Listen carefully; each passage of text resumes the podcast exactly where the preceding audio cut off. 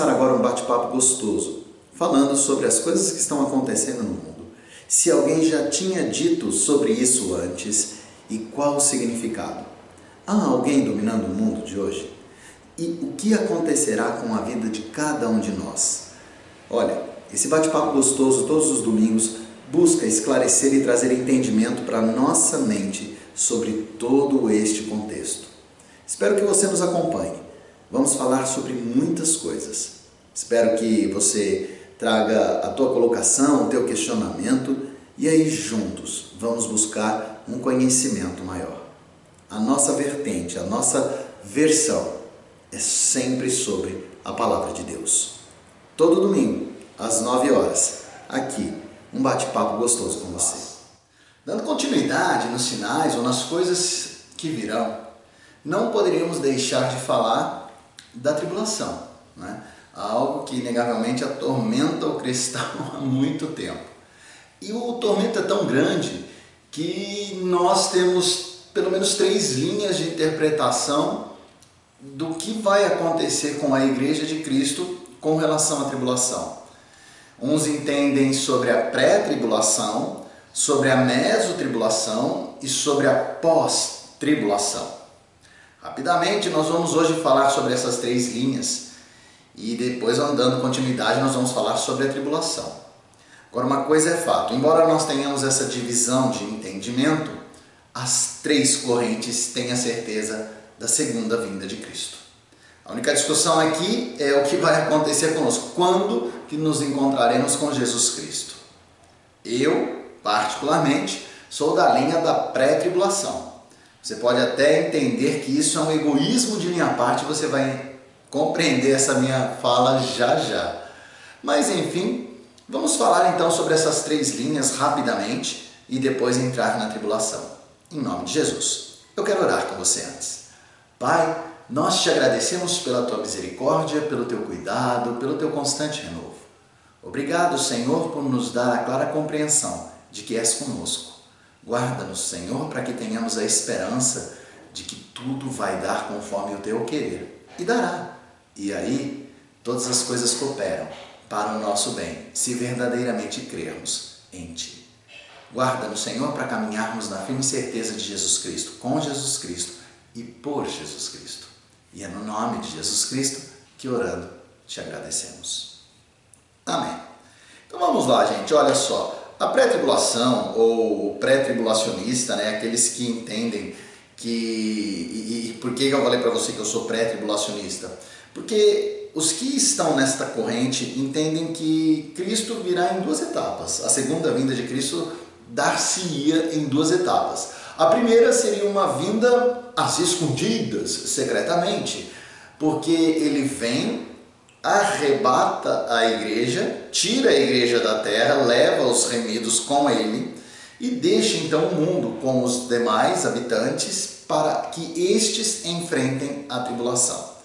Essa busca da igreja em glória seria o período onde a igreja seria preservada das grandes dores do que virá a acontecer na tribulação. Esse pré-tribulacionista ou esta ideia, ela está claramente presa no dispensacionalismo clássico, ou seja, um método que interpreta de forma literal o que a Bíblia fala sobre o futuro. E isso então nos dá a clara compreensão de que nós temos a ideia correta do que fala a Bíblia para o amanhã. Geralmente, nós temos e, e temos que ter a clara distinção da igreja para Israel. A igreja são aqueles que creem em Jesus Cristo, que ele já veio e enfim, tudo o que aconteceu. Nós estamos falando hoje, em especial, eu não sei quando você vai assistir esse vídeo, mas esse vídeo está sendo gravado no sábado que antecede a Páscoa, o domingo de Páscoa. Este período nos mostra claramente que Jesus Cristo já veio, padeceu das dores, foi morto, crucificado, né? foi crucificado e morto, ressurreto, voltou no terceiro dia em glória triunfante. Hoje está ao lado do Pai, pronto para voltar para arrebatar a igreja. É mais ou menos essa a nossa interpretação. Olha só, os textos que nós temos como mais frequentes para defender são Romanos 8, 1, 1. Vamos pegar aqui Romanos 8, 1, 1. Romanos 8, 1, 1. Diz assim a palavra do Senhor. Agora, pois, já nenhuma condenação há para os que estão em Cristo Jesus. Ora, se nenhuma condenação há para os que estão em Cristo Jesus, então, inegavelmente, que eu tenho a certeza de que eu não vou pagar o preço da grande tribulação ou da tribulação. Lá as dores serão de forma atroz, linkadas nas pessoas. O que eles vão sofrer no período da tribulação foi algo nunca antes visto. Então, dentro dessa compreensão de que nenhuma condenação há, e sabendo que a tribulação é mando de Deus, por que pensar então eu que a igreja passaria por estas dores? Por que pensar então que aqueles que creem em Jesus Cristo no hoje vão padecer dessas dores? Na minha compreensão, não faria sentido. Você pode dizer então, e aí, começa, aí você começa a perceber porque eu disse que talvez eu venha a ser egoísta pensando no período da pré-tribulação. Olha, pode até ser, mas eu creio que crer em Jesus Cristo no hoje me liberta das dores desse período da tribulação. Um outro texto também que é bem usado é Romanos 15, 51. Vou pegar, perdão, perdão. É, Coríntios, 1 Coríntios 15, 51. 1 Coríntios 15, 51.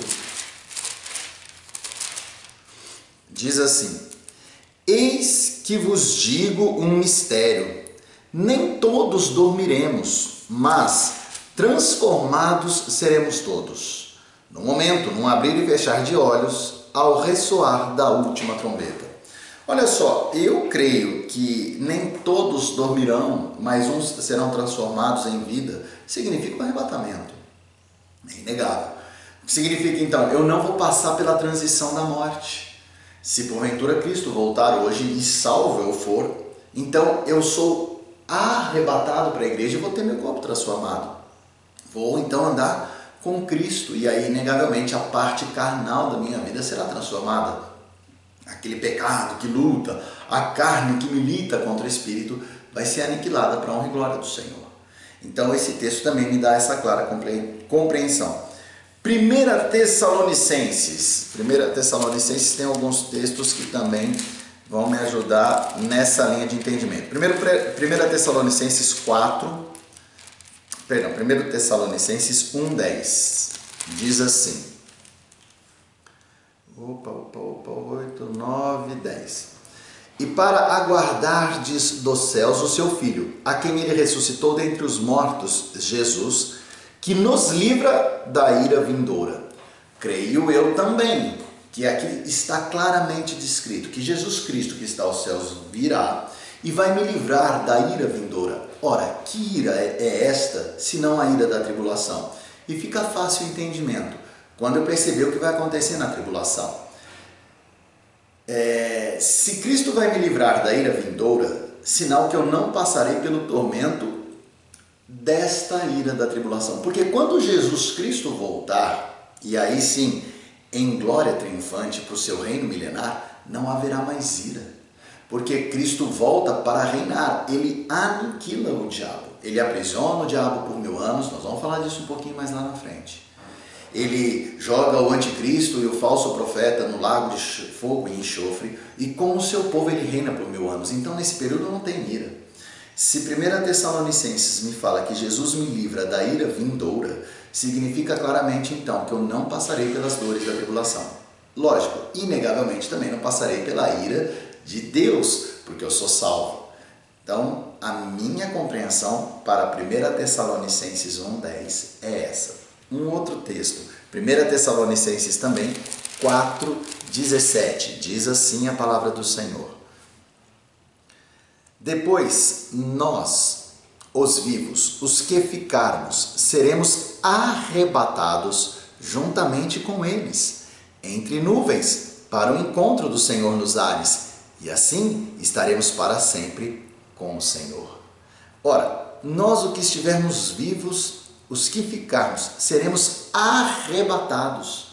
Gente, é inegável que eu vou ser arrebatado, então, na vinda de Jesus Cristo. A segunda vinda de Cristo, né? Então, a, a, a parte pública, porque eu falei que o pré-tribulacionista pensa em duas vindas, uma secreta, que é essa, quando ele arrebata a igreja, e a outra pública, que é quando ele volta depois da tribulação para o reino milenar. Nesta volta para o reino milenar, ele não arrebata ninguém. Ele vem com o seu povo para reinar na terra. Então ali ele aniquila, como eu acabei de falar, os inimigos de nossas almas para reinar aqui. Então, se eu sou arrebatado, tem que ter um período para isso. Qual o período? Senão quando Cristo voltar para buscar a igreja. O último de 1 Tessalonicenses, então essa, é, essa carta aqui ela foi bem clara em vários aspectos para os pré-tribulacionistas. Né? 5,9 diz assim: Porque Deus não nos destinou para a ira, mas para alcançar a salvação mediante nosso Senhor Jesus Cristo. Ora, eu creio que aqui a palavra de Deus, quando fala da ira, fala da tribulação. Deus então nos livra dessa ira, desse período de tormentos, para então eu ter o refrigério de caminhar com o nosso Salvador Jesus Cristo. E por fim, Apocalipse 3:10. Este livro que tanto falamos, né? Ele também fala bastante, nós vamos estudar bastante ele já já, viu, para falar da tribulação. Mas olha só, 3:10 diz assim: 9, 10. Porque guardaste a palavra da minha perseverança, também eu te guardarei da hora da provação que há de vir sobre o mundo inteiro para experimentar os que habitam sobre a terra. Vou ler de novo, olha. Porque guardaste a palavra da minha perseverança. Amém. Ele continua.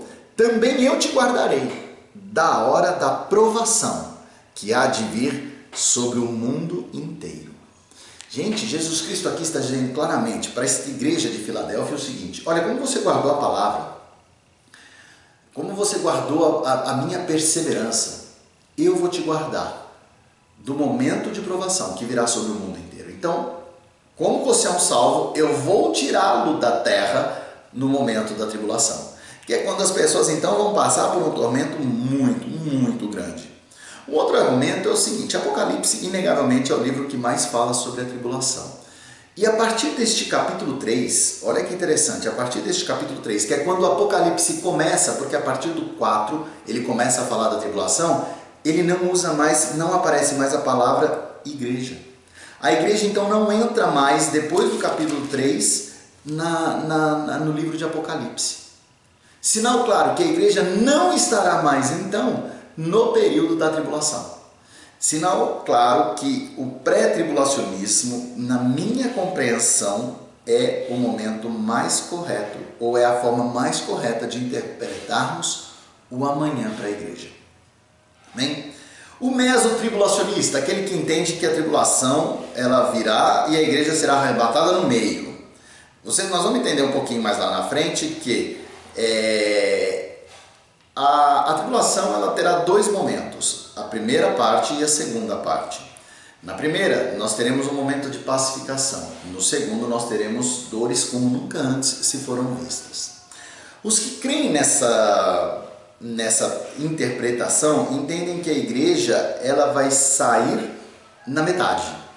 Então, nós vamos experimentar a primeira parte da tribulação, os primeiros três anos e meio, até porque ali não teremos tormento, teremos a pacificação. E aí, vencida essa primeira parte, nós vamos ser arrebatados e quem ficar enfrenta a segunda parte da tribulação, que vai ser um período de grande, de profunda e intensa dor e perseguição. Olha, a principal defesa deles está também em Tessalonicense, né?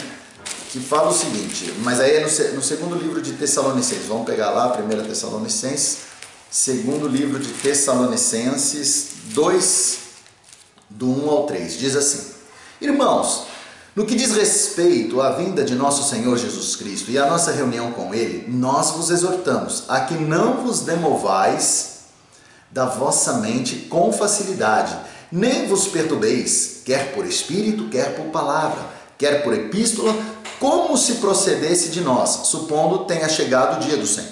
Dia do Senhor. Ninguém, de nenhum modo, vos engane, porque isto não acontecerá sem que primeiro venha a apostasia e seja revelado o homem da iniquidade, o filho da perdição. Amém. Qual é a ideia deles aqui? Eles creem então que primeiro vem a apostasia, que é o esfriamento da fé. Segundo, virá uma pessoa que com bons argumentos vai desviar muitos do caminho de Jesus Cristo. E é por isso que ele fala, gente, fica firme, não se deixe levar por qualquer fala é, é, melodiosa ou encantadora, porque não podemos nos afastar do Evangelho. Então ele, ele diz, olha só, isso não acontecerá, sei que primeiro venha a apostasia e seja revelado o homem da iniquidade. Então, esses que creem nesta mesotribulacionista, né, nessa ideia, entendem que nós vamos sim ver o anticristo e o falso profeta, nós estaremos firmes na palavra do Senhor, nós não vamos nos afastar na primeira parte da tribulação, que é o período de pacificação, onde eles vão pacificar o mundo todo. Mas, quando chegar o momento da transição deste primeiro período para o segundo período, a igreja é arrebatada. Tá? Então, essa é uma clara vertente que eles têm sobre isso. E aí também eles falam sobre o, o a primeira trombeta, né, de 1 Coríntios, com a trombeta de Apocalipse 11 15.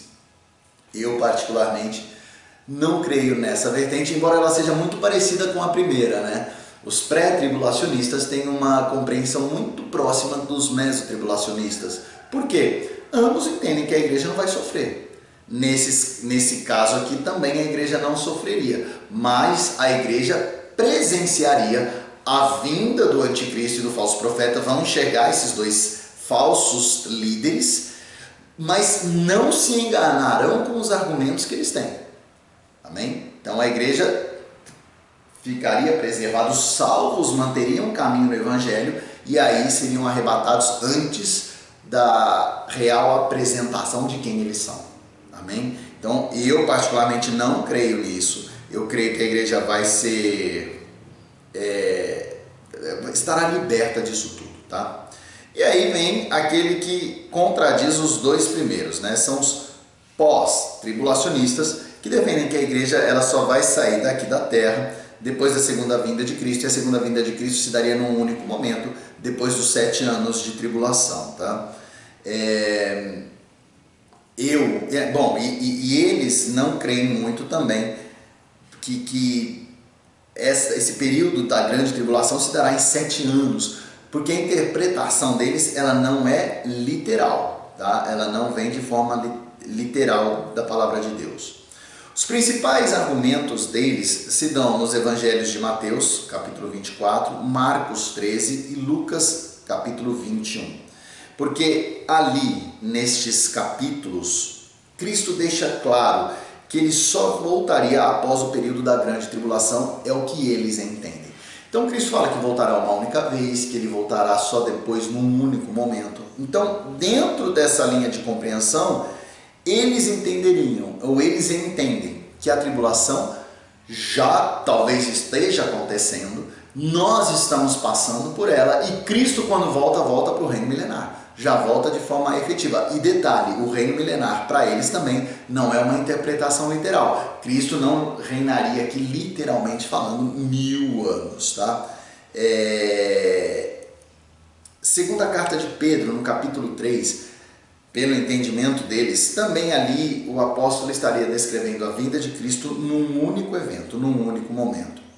E em nenhuma assim, segundo a interpretação deles, Apocalipse em nenhum momento fala ou deixa claro que a vinda de Cristo se daria em dois momentos, um secreto e um público. Por conta desta compreensão, então eles creem claramente no período pós-tribulacionista, ou seja, a igreja será arrebatada depois da tribulação, ou nós nos encontraremos com Jesus Cristo depois da tribulação, por completo. Meus irmãos e minhas irmãs, eu prefiro é, me, me conciliar com a primeira. Prefiro ter que Cristo vai nos tirar daqui antes da tribulação, mesmo da primeira parte, nos livrando de qualquer perigo e prejuízo. algumas questões. Primeiro, pela interpretação literal da palavra, então eu interpreto de forma literal o que está escrito naqueles versículos que eu passei para vocês. E segundo, que eu não vejo uma razão lógica para que Deus deixasse com que a igreja viesse a ser provada. Nós já estamos tendo grandes provas aqui, né? Nós já estamos encontrando falsos líderes que tentam demandar contrariamente a palavra de Deus. Com isso, eles têm levado muitas pessoas. Por qual motivo Deus levaria a igreja para ser provada tão duramente? Não vejo uma razão para isso. Quando nós estudarmos ou falarmos sobre a tribulação, que será no nosso próximo encontro, você vai ver o tamanho das dores. Então, minha compreensão, ser pré-tribulacionista, nós sairemos daqui antes da tribulação. Nós não vamos ver esse grande líder religioso, nem esse grande líder político. Não, não vamos, porque nós vamos ser tirados daqui. Perde não. Semana que vem vamos falar mais sobre esse maravilhoso assunto. O que vai acontecer com quem não aceitará Cristo até lá? Quais serão essas grandes dores? Se você já quiser dando uma lida aí, leia de Apocalipse capítulo 4 até o 19 e leia Daniel. O livro de Daniel também nos traz uma clara compreensão sobre o período da tribulação. Fica na paz do Senhor. Uma semana rica em Cristo. Amém.